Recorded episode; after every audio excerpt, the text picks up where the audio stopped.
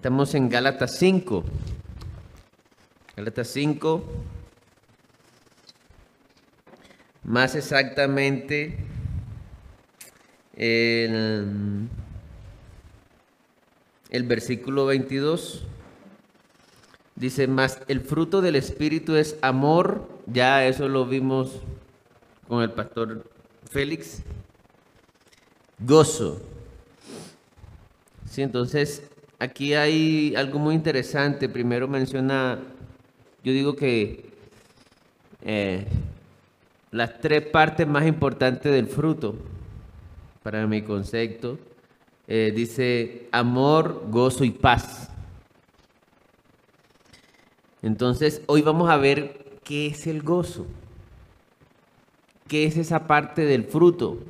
¿Y por qué digo parte del fruto? Porque muchas veces se malinterpreta diciendo que eh, tengo este fruto del Espíritu y tú tienes este otro fruto del Espíritu y necesito este otro fruto del Espíritu. Y no es así, es un solo fruto. ¿Cómo así? En la medida que el fruto se vaya dando, todo esto, ¿qué es todo esto? Voy a leer el verso 22 amor, gozo, paz, paciencia, benignidad, benignidad, bondad, fe, mansedumbre, templanza. Todo esto se manifestará. Todo. En la medida que andamos en el Espíritu. Amén. Entonces no son varios frutos, es un solo fruto. Dice la palabra otra vez en el verso 22 más el fruto, no los frutos. Amén. Entonces tengamos eso en claro. Y para entrar en contexto, eh, para seguir entrando en contexto, en Gálatas 5, 16, dice así la palabra de Dios. Gálatas 5, 16 dice, digo pues, andad en el Espíritu y no satisfagáis los deseos de la carne andad, vivir,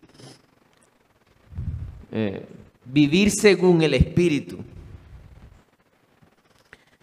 Y no satisfagáis los deseos de la carne. A ver, no dice andad en el Espíritu y maten los deseos de la carne. Hasta que ya no tengan deseos de la carne. Los deseos de la carne ahí están. Y en la medida que andamos en el Espíritu, no vamos a satisfacer los deseos de la carne. Amén. Muy importante. Y ya eso nos va a producir gozo. ¿Cómo así? ¿De qué está hablando, hermano? El saber de que un día, cuando el Señor nos lleve a Él, ya no habrá esa debilidad que heredamos del pecado original. Ya no habrá eso ya no lucharemos contra el pecado. Porque si algo que tiene el creyente es que lucha contra el pecado. Si un creyente no está luchando contra el pecado, no es creyente. ¿Quieres saber una de, de, las, de las evidencias de que alguien es creyente? Que lucha contra el pecado. Lucha contra su mal carácter. Lucha contra la inmoralidad que el mundo de hoy en día nos vende, contra la jactancia que hoy en día el mundo nos vende, contra el egocentrismo. ¿Sí? Entonces reconoce su debilidad. La persona que, mm, que es religiosa hasta llega a pensar que él no tiene debilidad. ¿sí? Entonces, muy importante que, miremos eso.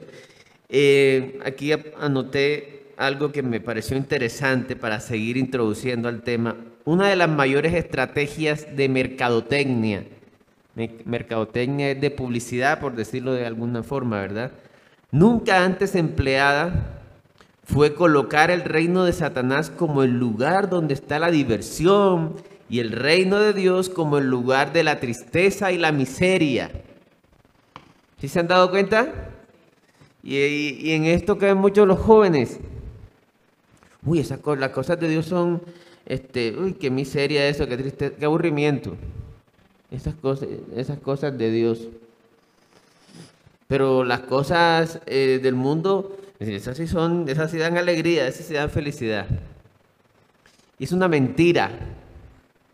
Ahorita vamos a verlo bien. Realmente el gozo del el gozo viene por el espíritu.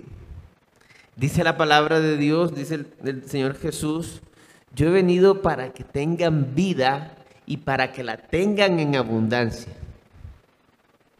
Amén. Entonces tenemos que tener muy en presente esto. Miren, hay muchas cosas en el mundo que aparentemente te van a producir gozo. Voy a, aquí puse una lista, pero yo creo que la lista es muy grande cosas materiales que recibimos o adquirimos, ¿sí? Cuando a veces logramos comprarnos eso que queremos, nos da esa alegría, ¿eh? Ahora, no estoy diciendo que eso sea malo, pero eso no es gozo, eso es un, un placer momentáneo, una alegría chiquitica que se te va a acabar rapidito. Cuando yo compré esta camisa hace como tres años más o menos, no, mentira, hace más, cuando yo la compré, yo dije, uy, qué camisa. Y casi no me la, me la ponía de vez en cuando, ¿no? Ya se me olvida a veces que la tengo ahí. Y le confieso, hoy, me la, hoy la viré, ay, la camisa roja me la voy a poner. A veces empieza a oler a, guardado, a feo. Pero en su momento yo tuve mi alegría con mi camisa, con este pantalón también. Con estas gafas ya se me partieron por acá. Entonces, las cosas que adquirimos o recibimos, triunfar sobre alguna persona en una competencia, en un partido de fútbol, los hombres, ¿no? ¡Uy, le gané! Lograr un título o reconocimiento, me gradué de X cosa.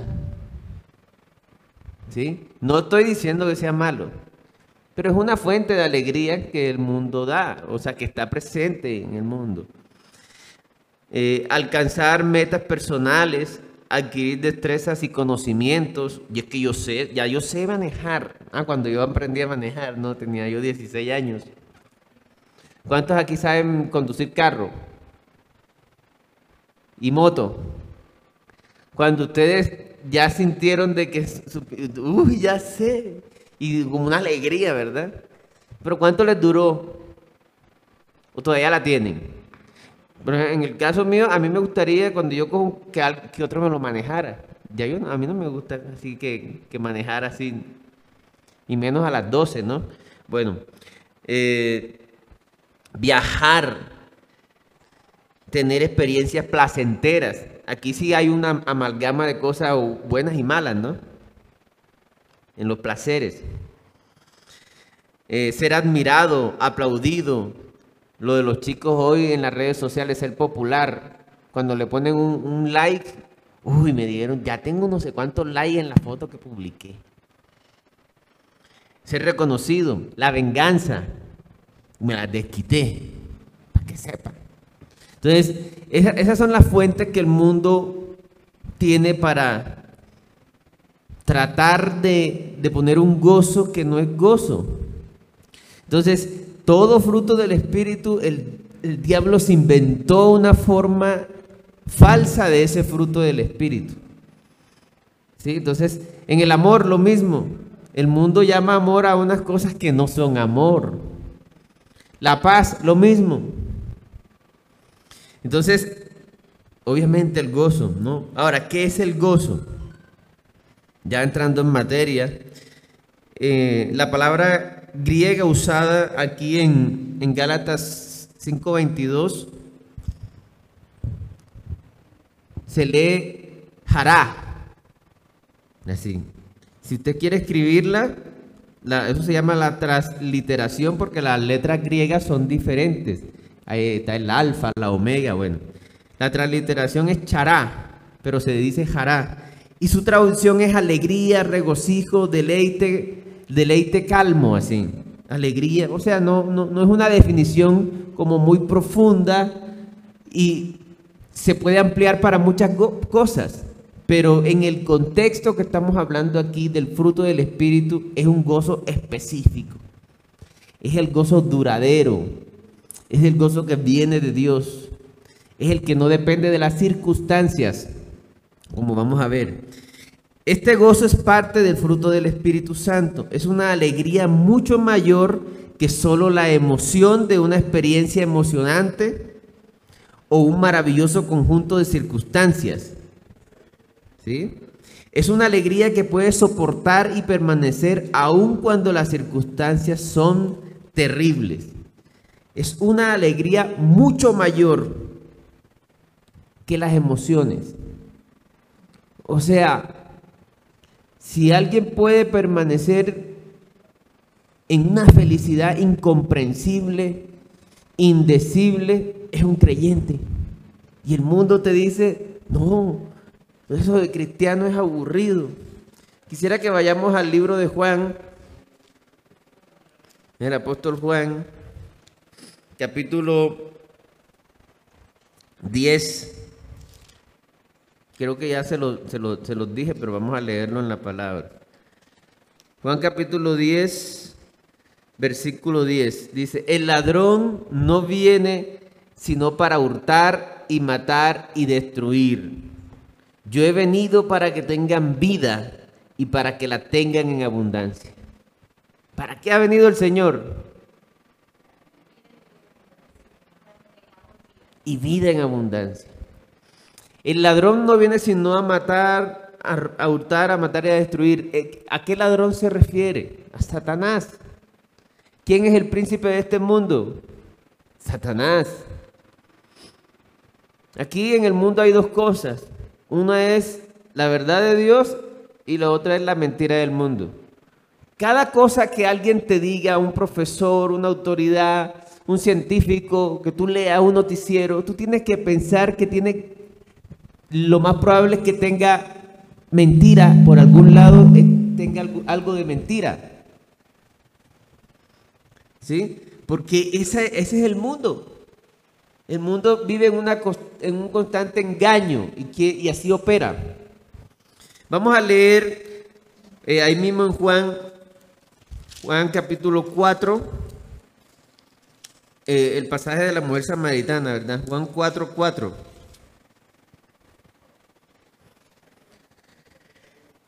Dice, 4.14, perdón.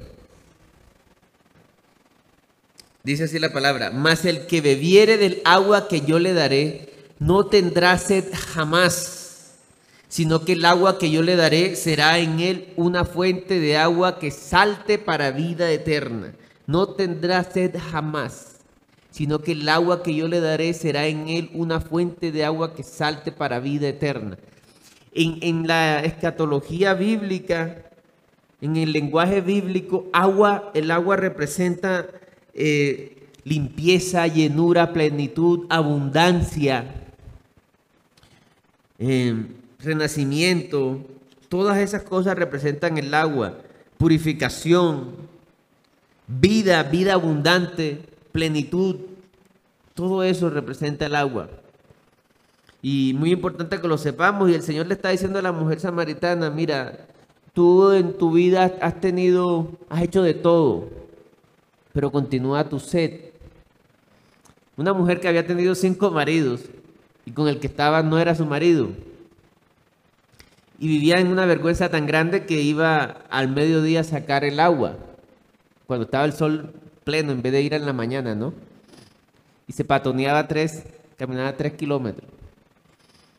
Por tantas cosas que había hecho, tantas fuentes que había tratado, tantas fuentes para producir gozo falsas. Y el Señor le está diciendo, yo soy la fuente. Yo soy lo que tú necesitas. Entonces, la fuente de gozo es el Señor. Los creyentes no dependen de las circunstancias, decía eh, Charles Spurgeon. Su alegría no proviene de lo que tienen, sino de lo que son, no de, no de, lo, no de dónde están, sino de quiénes son no de lo que disfrutan, más de lo que sufrieron para su Señor. Entonces, no, el, este gozo es un gozo que no tiene que ver con las circunstancias. De ese gozo estamos hablando. El gozo que proviene de la salvación de Dios es del que estamos hablando. Amén. Ahora, es un gozo que es fruto del Espíritu. O sea que proviene de la salvación. Yo quisiera que miráramos el libro de Isaías, capítulo 12, versos del 2 al 6. Dice así la palabra, He aquí Dios es salvación mía, me aseguraré y no temeré, porque mi fortaleza y mi canción es Ja Jehová, quien ha sido salvación para mí. Sacaréis con gozo aguas de las fuentes de la salvación. Y diréis en aquel día, cantad a Jehová, aclamad su nombre, haced célebres en, eh, sí, célebres en los pueblos sus obras. Recordad que su nombre es engrandecido. Cantad salmos a Jehová porque ha hecho cosas magníficas. Se ha sabido esto por toda la tierra. Regocíjate y canta, oh moradora de Sión, porque grande es en medio de ti el Santo de Israel. Amén. Dice, regocíjate. ¿Qué es el regocijo? Esa es la expresión del gozo. Es cuando el gozo, el gozo envuelve a la persona y se manifiesta. ¿Por qué digo esto y aclaro esto? Porque el gozo del creyente, el gozo que viene del Espíritu Santo siempre está ahí. Puede que esté muy chiquitico y no se vea. Y, la, y el esfuerzo de nosotros es hacer que ese gozo que ya está nos regocije, nos envuelva. El fruto ahí está. Necesitamos que crezca. Amén. Hermanos, cuando yo entiendo, y lo decía el hermano Yesid, que el, Señor le decía a los, apóstoles, eh, eh, ellos estaban sorprendidos porque el Señor les dio autoridad a los apóstoles de que hicieran de cuanto milagro y señal había, la autoridad apostólica de ellos. Y ellos estaban sorprendidos del Señor, pero, pero no se alegren de eso. De eso no se alegren. Alégrense, regocíjense, porque sus nombres están escritos en el libro de la vida. En eso sí. Pablo decía, para mí mejor es morirme. Uy, imagínense, decía eso. Porque él sabía a dónde iba a ir y con quién iba a estar. Dice, más, beneficioso para mí es estar con el Señor. O sea, él, si fuera por mí, decía él, si a mí me dieran a elegir, que Dios me lleve. Ahora, para que alguien diga eso, tiene que tener comunión con el Señor, tiene que conocer al Señor.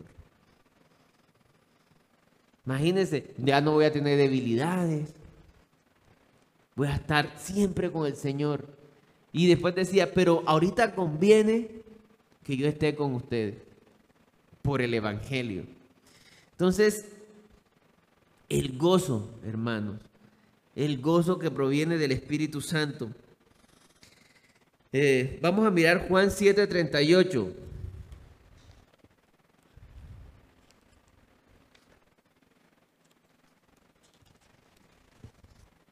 Ya está ahí. Dice la palabra de Dios. El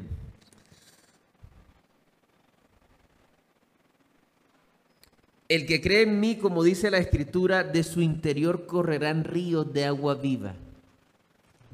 El que cree en mí, como dice la escritura, correrá, eh, de su interior correrán ríos de agua viva. Esta imagen de los ríos, esta imagen del agua, eh, como les había dicho anteriormente, representan una vida en abundancia, en plenitud, una sanidad, una purificación, una saciedad. Eso lo podemos ver muy bien en el Antiguo Testamento. Los judíos estaban celebrando la fiesta de los tabernáculos y en, esa fiesta ellos tenían como tradición coger agua y derramarla eh, sobre una parte del templo siete días derramando agua para em, recordar que Dios en medio del desierto les proveyó agua. ¿Sí? Y también es, estaban recordando la profecía que hay en Ezequiel capítulo 47 del verso 1 al 9, que no vamos a leerlo acá porque nos demoraríamos, pero si usted quiere anotarla, eh, para que entendamos un poco mejor la figura del agua. Ezequiel 47 del 1 al 9. Entonces, ahí en ese momento Jesús les dice, el que tenga sed, venga a mí y beba. ¿Usted sabe cómo podemos resumir el evangelismo? O el, el evangelismo, sí, en esas tres frases o palabras. O cuatro, bueno. El que tenga sed, no, cinco palabras. Venga a mí y beba. Para, yo, para que una persona sinceramente se acerque al Señor, necesita reconocer su sed. ¿Por qué los fariseos no conocieron al Señor habiendo conocido la Biblia? Porque no reconocían su necesidad del Señor. Se creían fuertes se creían que sí podían, que eran los buenos. El Señor les decía, si ustedes eh, realmente fueran ciegos, yo les perdonaría su pecado. Pero como dicen, vemos, o sea, como dicen, nosotros no la sabemos, nosotros sí entendemos. Yo sé cómo es que es la cosa, yo creo a Dios en mi manera. Usted no me venga a enseñar a mí. ¿Ya ha escuchado esa frase, verdad? Como dicen, vemos, vuestro pecado permanece. El que tenga sed, venga a mí y beba. Necesitamos tener esa actitud de sed, de hambre, para conocer al Señor y para crecer en el Señor también. Amén. Entonces, de ese es el, ese es el gozo que viene de la salvación. Romanos 14, 17. Vámonos a Romanos.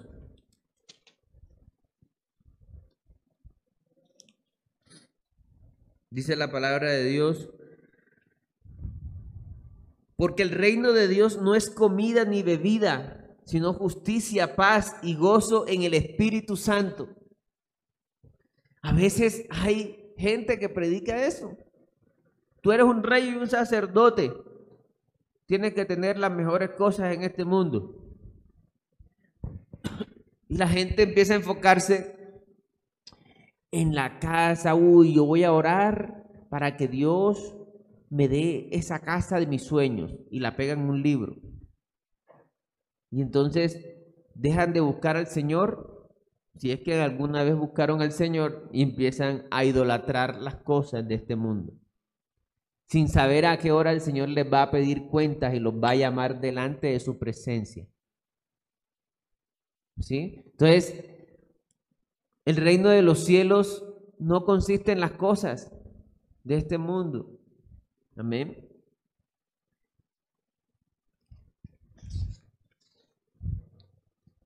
Vámonos a Primera de Pedro. Este, este texto es espectacular.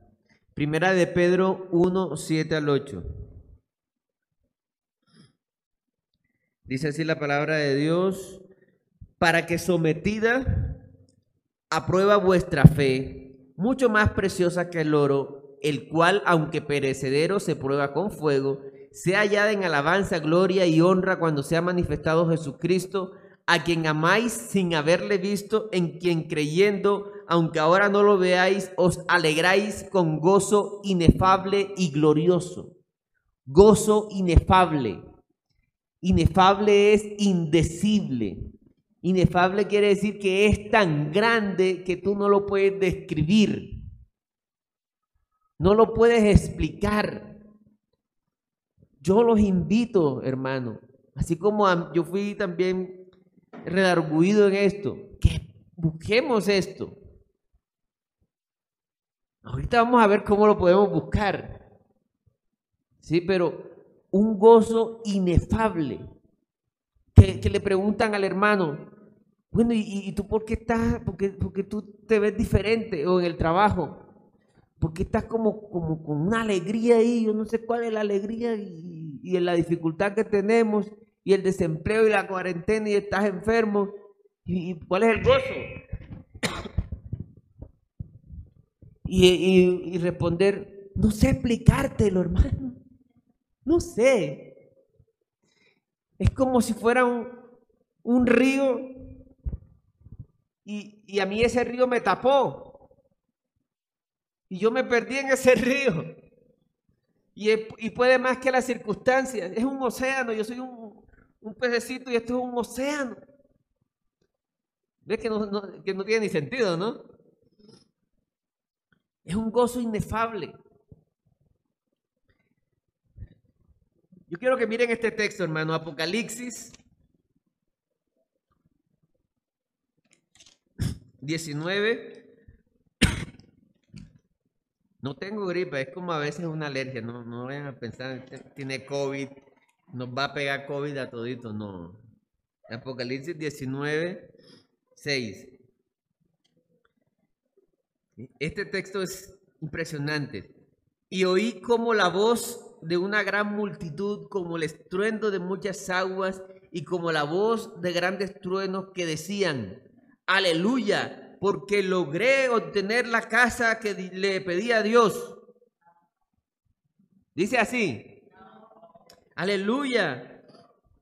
Porque logré graduarme de lo que quería graduarme.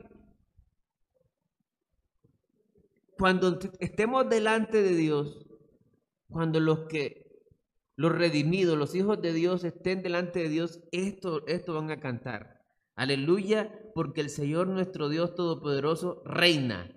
7, verso 7. Gocémonos y alegrémonos y démosle gloria porque han llegado las bodas del Cordero y su esposa se ha preparado.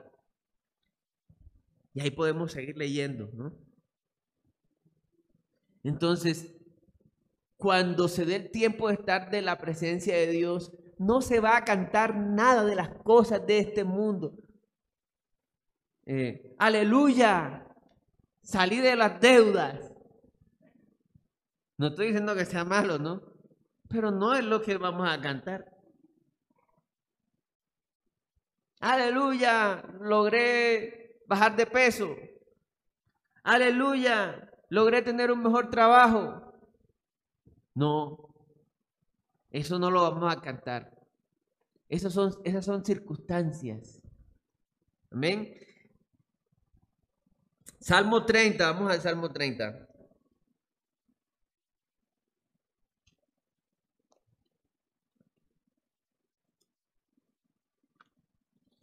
A ver.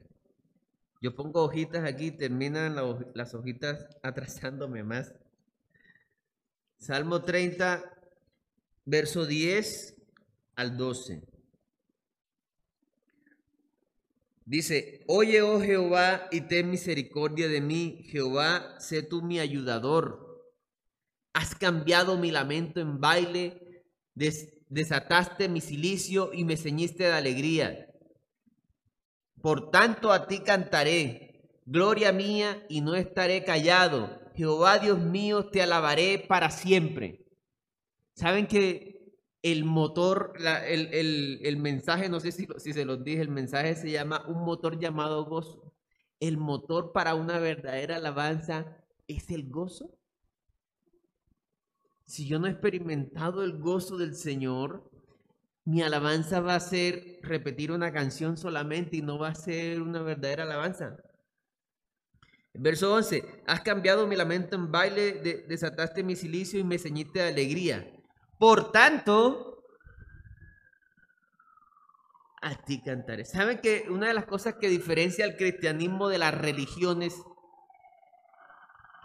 es que el cristianismo es una fe racional?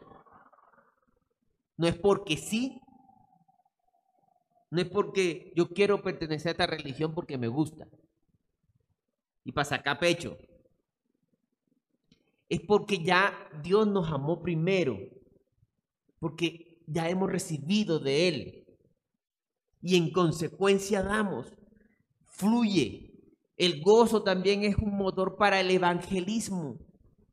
Cuando yo encuentro ese manjar, yo quiero decir al mundo, miren lo que encontré. Como hizo también la mujer samaritana.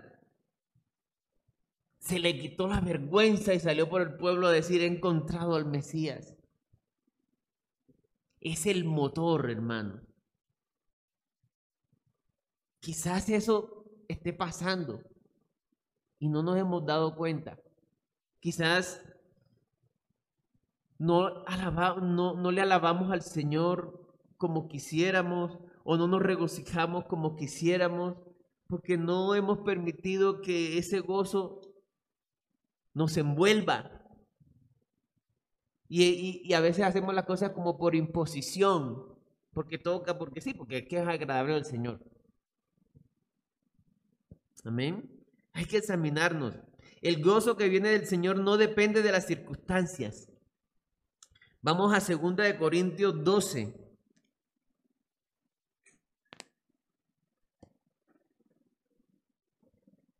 Segunda, segunda de Corintios 12, versículos 7 al 10. Y para que la grandeza de las revelaciones no me exaltase desmedidamente, me fue dado un aguijón en mi carne, un mensajero de Satanás que me, que me abofetee, ese es el apóstol Pablo, ¿no? Para que no, se, para que no me enaltezca sobremanera, respecto a, a lo cual tres veces he rogado al Señor que lo quite de mí. Y me ha dicho, bástate mi gracia porque mi poder se perfecciona en la debilidad. Por tanto, de buena gana me gloriaré más bien en mis debilidades para que repose sobre mí el poder de Cristo, por lo cual por amor de Cristo me gozo en mí en las debilidades, en afrentas, en necesidades, en persecuciones, en angustias, porque cuando soy débil, entonces soy fuerte. Esto, esto lo, lo lee alguien que no conoce al Señor y le dice, qué locura, qué difícil. ¿Cómo alguien puede estar gozándose en semejante tortura, podría decir alguien. ¿Cómo alguien va a gozarse así? El gozo del Señor es inefable y no se puede explicar. A Esteban cuando lo estaban matando estaba glorificando al Señor de tal manera que cuando lo estaban matando a punta de piedras arrodillado dijo, Señor, no les tomes en cuenta los pecados a estos que me están matando. No se puede explicar. ¿Qué llevó a los apóstoles a dar sus vidas? El gozo puesto de, delante de ellos. El gozo. Encontraron algo más maravilloso que la vida misma, pero mucho más maravilloso. Segunda de Corintios 6, ahí mismo, 6,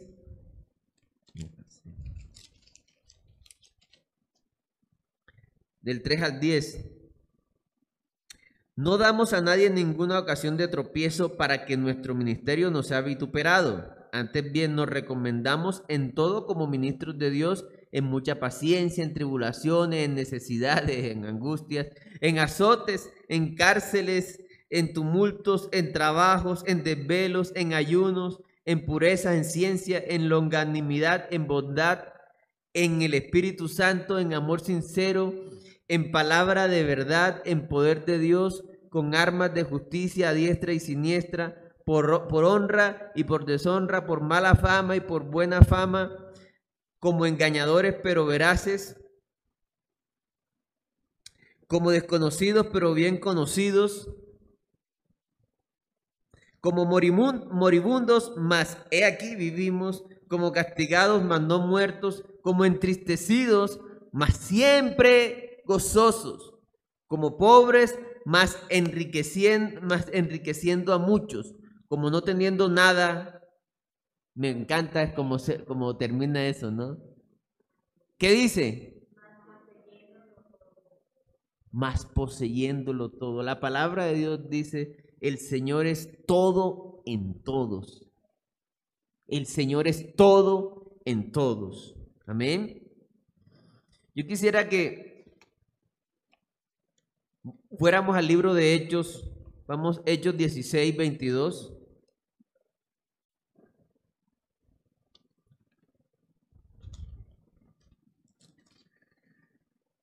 Aquí es un pasaje muy 16, sí, Hechos 16, 22. Muy conocido, muy diciente sobre cómo se ve el gozo del 22 al 25. Dice así la palabra de Dios.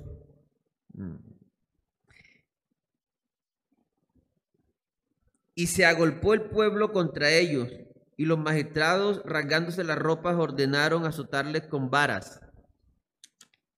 Hechos 16, 22. Bueno. Después de haberles azotado mucho, los echaron en la cárcel, mandando al carcelero que los guardase con seguridad el cual recibido este mandato los metió en el calabozo de más adentro. Ese es Pablo. Ese es Pablo con, su colaborador, Sila. Y les aseguró los pies en el cepo. O sea, encima de lo que lo metieron el hueco más profundo, le pusieron un cepo en, en los pies. Pero a medianoche orando Pablo y Silas cantaban himnos a Dios y los presos los oían. Amén. Luego Dios obró un milagro ahí. Pero ellos los cogieron, los azotaron, les hicieron de todo, los pusieron en la peor cárcel. Y ellos a medianoche lo que estaban era cantando. No se puede explicar. Pero eso lo hace solo el Señor, hermanos. Procuremos que el gozo, hermanos, nos envuelva. Ahora, nos demoramos ahí, pero bueno, yo creo que fue necesario. Estamos explicando qué es el gozo. Todo esto que hablamos, yo creo que ya se entendió qué es el gozo. Ay, el gozo, el gozo no, no desaparece si la persona es creyente verdadera. Pero tenemos que esforzarnos en que en permitir que ese gozo ese Espíritu Santo, ese fruto florezca, abunde, se multiplique. Procuremos que el gozo de Dios nos envuelva, hermanos. Bueno, ahora sí, bueno, ¿cómo hacemos? ¿Cómo hacemos para, para que ese gozo nos envuelva? Ese, ese, que, ese gozo nos envuelva significa que nos regocijemos la palabra regocijemos es esa expresión que se ve, que se nota en la persona que tiene gozo. Si llegó el gozo a un punto que ya se le nota, ya lo expresa. Primer punto, hermanos, para que nos ese gozo nos envuelva, meditemos en la palabra. Meditemos en la palabra, en la obra y en todo lo que nos ha dado el Señor. Salmo 42.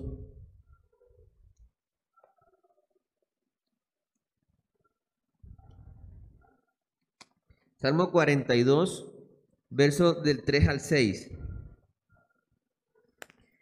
Fueron mis lágrimas mi pan de día y de noche, mientras me dicen todos los días, ¿dónde está tu Dios? Me acuerdo de estas cosas y derramo mi alma dentro de mí, de cómo yo fui con la multitud y la conduje hasta la casa de Dios, entre voces de alegría y de alabanza del pueblo en fiesta. ¿Por qué te abates, oh alma mía, y te turbas dentro de mí? Espera en Dios, porque aún he de alabarle, salvación mía y Dios mío. Este, este, el salmista en esta ocasión estaba en angustia, pero cuando empezó a recordar y a meditar lo que Dios ha hecho y lo que Dios es, entonces viene la tranquilidad y viene el gozo. Hebreos 12, Vamos a Hebreos 12.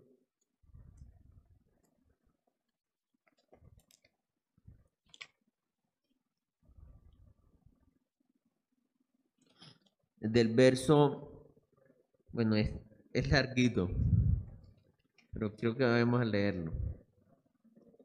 Del verso 1 al 11, dice, por tanto, nosotros también teniendo en derredor nuestro tan grande nube de testigos, despojémonos de todo peso y del pecado que nos asedia y corramos con paciencia A ver. Sí. Y corramos con paciencia la carrera que tenemos por delante, puesto los ojos en Jesús, el autor y consumador de la fe, el cual por el gozo puesto delante de él sufrió la cruz, menospreciando el oprobio, y se sentó a la diestra del trono de Dios. Considerad a aquel que sufrió tal contradicción de pecadores contra sí mismo, para que vuestro ánimo no se canse hasta desmayar, porque aún no habéis resistido hasta la sangre combatiendo contra el pecado y habéis ya olvidado la exhortación que como a hijos se os dirige diciendo, Hijo mío, no menosprecies la disciplina del Señor, ni desmayes cuando eres reprendido por Él. Porque el Señor al que ama disciplina y azota a todo el que recibe por hijo. Si soportáis la disciplina, Dios os trata como a hijos. Porque, ¿qué hijo es aquel a quien el Padre no disciplina? Pero si se os deja sin disciplina de la cual todos han sido participantes, entonces sois bastardos y no hijos. O sea, en otras palabras, voy a hacer un paréntesis. El cristiano que no ha experimentado algo de sufrimiento, yo creo que no es cristiano. Es diferente a mucha, mucho de lo que a veces escuchamos, ¿no? Ven a Cristo y se te van a acabar los problemas. Si Cristo a través de los problemas y el sufrimiento te enseña, y te enseña, entre otras cosas, a que, a que el fruto del Espíritu crezca en ti y tengas gozo. Nueve. Por otra parte, tuvimos a nuestros padres terrenales que nos disciplinaban y los venerábamos. ¿Por qué no obedeceremos mucho mejor al Padre de los Espíritus y viviremos?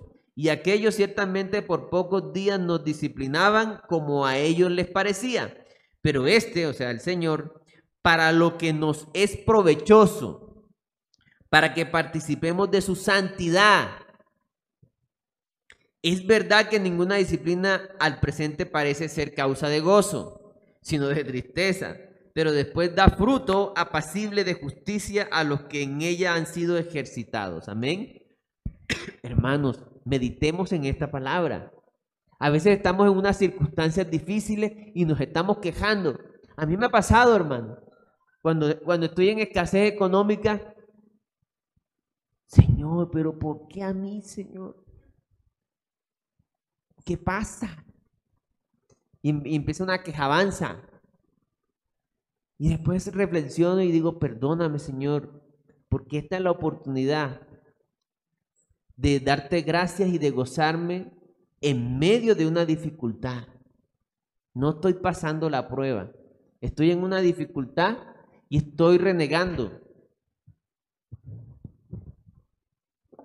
Entonces, cuando usted esté pasando por una prueba, lea esta palabra.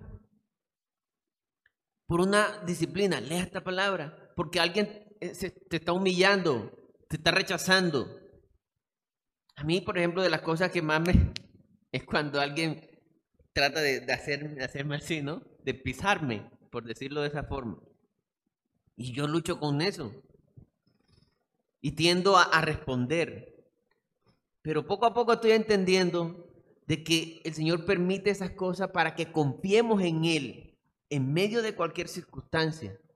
Porque la finalidad de esto es que la santidad del Señor sea, participemos de esa santidad y el gozo venga. Dios quiere que usted viva en gozo. Y para vivir en gozo necesitamos una comunión con Él, una confianza con Él y permite la disciplina, las circunstancias. Así que no nos quejemos, hermano. Si estamos en un sufrimiento, gocémonos, porque el Señor está permitiendo ese sufrimiento, porque somos sus hijos. Más bien, preguntémosle, Señor, guíame, eh, dame luz acerca de lo que tengo que aprender en esta situación. Y darle gracias, dice la palabra, dad gracias en todo tiempo, en todo. ¿Qué pasa, Señor? Explícame, en vez de decir, ¿por qué a mí, Señor? Bueno, Señor, estoy en esto, tú tienes un propósito, yo soy tu hijo, me estás tratando. Amén. Meditemos en la palabra. Romanos 8:38. Tengo un montón de texto, pero no voy a leerlos todos, ya, no, ya se nos está acabando el tiempo. Vamos a leer lo- Romanos 8, 38. Al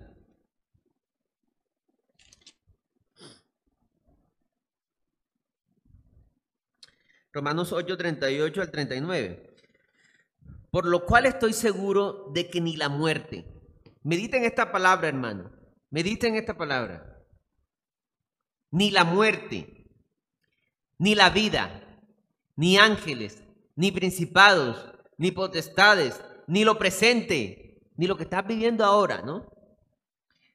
Ni lo que vas a vivir, ni lo porvenir, ni lo alto, ni lo profundo, ni ninguna otra cosa creada nos podrá separar del amor de Dios que es en Cristo Jesús, Señor nuestro. Para mí esa palabra es es genial. Me da confianza. Me está diciendo, pase lo que pase, nada te va a separar de mí. Así la hayas embarrado, así venga un tiempo difícil, nada te va a separar de mí. Si nosotros creemos eso, meditamos en eso, eso va a producir gozo, hermano. Hay que meditar en la palabra de Dios. El Señor les dijo a los apóstoles y también aplica para nosotros. Y esta, este, a mí, me, a mí me, me fascina cuando el Señor enseña al Señor Jesús, porque Él lo hace de una manera sencilla, pero profunda. Les dijo a los discípulos, en el mundo tendréis aflicción, pero confiar, yo he vencido al mundo. O sea, tranquilo, yo estoy contigo. Te van a venir muchas cosas, pero yo estoy contigo. Vas a pasar sufrimiento, pero yo estoy contigo. Amén. En el mundo tendréis aflicción, pero tranquilos, yo estoy con ustedes.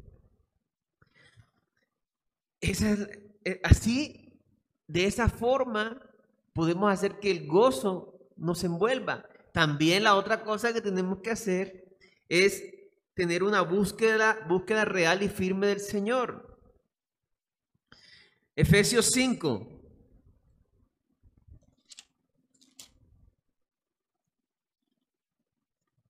Efesios 5, 14. Dice así.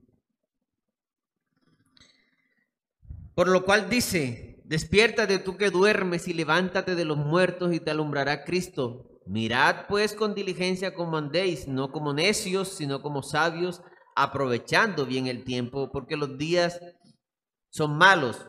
Por tanto, no seáis insensatos, sino entendidos de cuál sea la buena voluntad del Señor.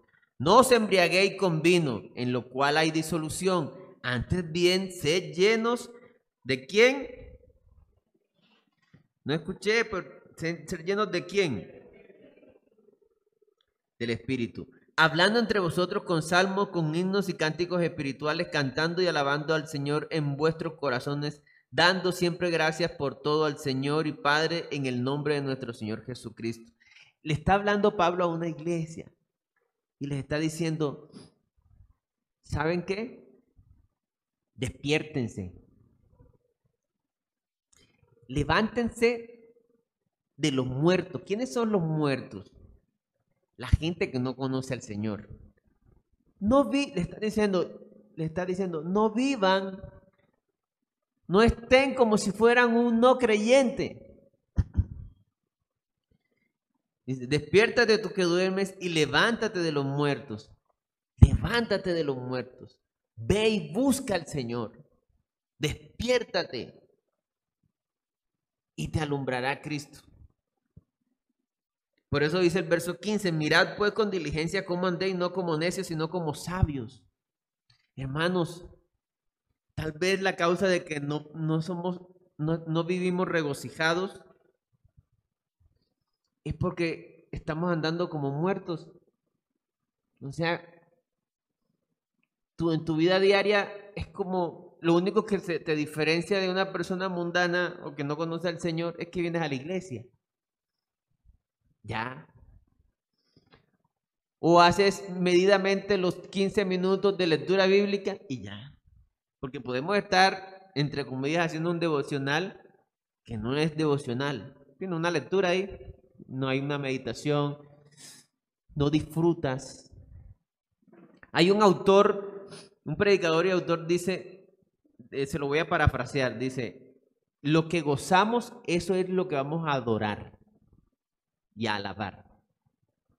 Lo leímos en Isaías también y en los Salmos. Cuando nos gozamos en el Señor, eso produce alabanza, eso produce adoración. Analicémonos en qué nos estamos gozando. En lo que nos gozamos, en eso que nos gozamos más, a eso estamos adorando. Entonces a veces yo puedo estar haciendo un devocional, ay, si me toca el devocional, uy, ya, acabé, uy. O sea, la alegría te da cuando terminas el devocional.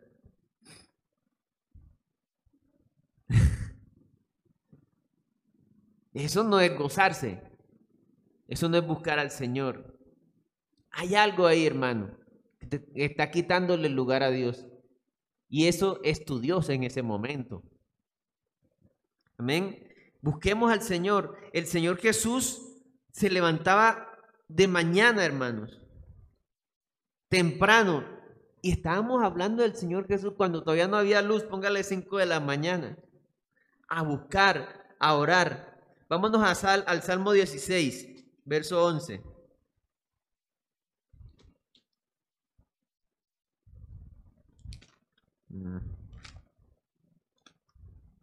Que no ha llegado todavía. Ya. Salmo 16, verso 11 dice, me mostrarás la senda de la vida. En tu presencia, ¿en dónde? ¿Qué hay en, la presencia del Señor? ¿Qué hay en la presencia del Señor? Delicias, amén, hermano Ernesto. Delicias a tu diestra para siempre. Dos cosas que tenemos que hacer para que ese gozo nos envuelva y con esto vamos a terminar. ¿Cuál es la primera, hermano? Meditar en la palabra del Señor y en lo que el Señor ha hecho por nosotros y va a hacer por nosotros. Ayer me mandaron unos videos de un predicador diciendo que la vacuna es la marca de la bestia, que el chip, un montón de cosas, ¿no? Yo, bueno, yo le dije a esa persona, la palabra de Dios enseña que nosotros andamos en la luz y el Señor cuida de nosotros. Sea lo que sea que vaya a pasar, el Señor va a cuidar de nosotros. Y cuando hablo de cuidar, no te estoy diciendo de que no nos vayamos a morir. Porque porque o, nos morimos o viene el Señor, una de dos, ¿verdad? Estoy hablando de que Él va a cuidar de nuestra salvación. Él es el que, él, él, de Él depende nuestra salvación. Entonces, yo dependo del Señor. Yo porque tengo que tener temor. Entonces, si va, va a pasar algo, el Señor me va a avisar. De alguna u otra forma, el Señor nos va a avisar. Así, Vamos, va a pasar cosas que el creyente va a entender. Entonces, ¿yo por qué tengo que estar angustiado por eso? Porque ahora hay un miedo generalizado con eso, ¿verdad? ¿En quién, ¿En quién hemos creído nosotros? En el Dios Todopoderoso. ¿Sí? No, que el diablo, que bueno, el diablo eh, se le metió en la cabeza y en el corazón a Judas. ¿Verdad? Para que traicionara al Señor. Pero ya el Señor eso lo tenía visto. Al Señor no se le escapa nada. Entonces confiemos en el Señor. Eh. Meditando en la palabra en la hora del Señor. Eso nos produce gozo. Y teniendo una búsqueda real, hermanos. Estamos buscando al Señor realmente. Señor, manifiéstate en mi vida a través de la lectura de la palabra, en la oración. Señor, yo quiero salir de este estado de, ay, leo y ya anoto. Sigo. Siguiente día, lo mismo. Tenemos que buscar al Señor de verdad. Ay, que el Señor, sí, el Señor ya está en la palabra. Hermano, el Señor se manifiesta a través de su palabra y en tu vida. Y tú vas a poder dar testimonio de eso. Dice, dice primera de Pedro, que el Señor permite eh, como, como el fuego, como el oro con el fuego, el Señor permite circunstancias que son para bien y en lo último produce gozo. Cuando una persona, un creyente, pasa por ciertas dificultades, cierto fuego, y al final ve cómo esa fe permanece, cómo ese gozo está ahí, cómo esa paz, él mismo da testimonio, se da testimonio de decir, miren, ve, todo lo que pasé y cómo el Señor me sostuvo. Entonces eso termina afirmando la fe del creyente. ¿Me están entendiendo? Entonces, busquemos al Señor. Meditemos en la palabra y busquemos al Señor. El gozo del Señor nos lleva a ser instrumentos y soldados de Cristo sin importar las circunstancias y fue lo que le pasó a Esteban, por ejemplo. Esteban en medio de un sufrimiento estaba, lo estaban matando y estaba adorando al Señor y orando por estas personas. Ese gozo es el motor para predicar, para alabar. Amén. Bueno, hermanos, entonces Esa es, esa es la conclusión, hermanos. ¿Estamos siendo regocijados? ¿Vivimos en ese regocijo? Deberíamos. Y si no estamos viviendo, ¿qué estamos esperando, hermano? En meditar la palabra de Dios y en buscar al Señor. No, no es normal que un creyente no esté regocijándose. Porque ese gozo es el motor. El motor para alabar al Señor. El motor cuando a uno le dicen vamos a evangelizar. Yo escucho gente que, ay, sí, dame los tratados. Y bueno, ya evangelicé, entregué el tratado. Mira, te voy a explicar el tratado. Punto número uno, eso no es evangelizar, hermano. Eso es dar una información. ¿Usted quiere saber cómo se evangeliza? Léase cuatro. ¿Qué hizo el Señor con la mujer samaritana? Se sentó a hablar con ella, le mostró amor. Lo primero que le mostró fue amor, porque a esa mujer nadie le hablaba.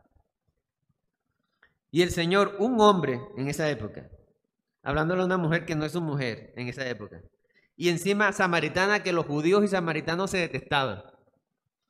Esta mujer no entendía por qué este hombre le hablaba. Cuando la mujer entendió que este hombre sabía todas las cosas que ella había hecho y aún así estaba mostrándole amor, eso la derrumbó, porque ella tenía una falsa doctrina. Entonces la mujer se le abrió y le dijo, nuestros padres nos dijeron que teníamos que adorar acá, pero ahora tú me estás enseñando otra cosa. O sea, ya después de haber visto que el amor del Señor y haber reconocido o, haber, puesto en evidencia su inmundicia y aún así el Señor no la rechazaba, le, le, daba amor, eso la quebrantó a ella. Eso es evangelismo. Ese es el evangelismo. Entonces, el gozo nos tiene que llevar a eso. El gozo nos tiene que llevar a alabar, a buscar, a evangelizar. Esto no es una religión, hermanos. Esto acá no es una religión. Esto es una relación. Vamos a orar. Señor, yo te doy gracias por esta tu palabra. Yo te pido, Señor, que nos ayudes a buscar más de ti, Señor a buscar realmente de ti, Señor. A permitir que tu Espíritu Santo, Señor, produzca fruto en nosotros.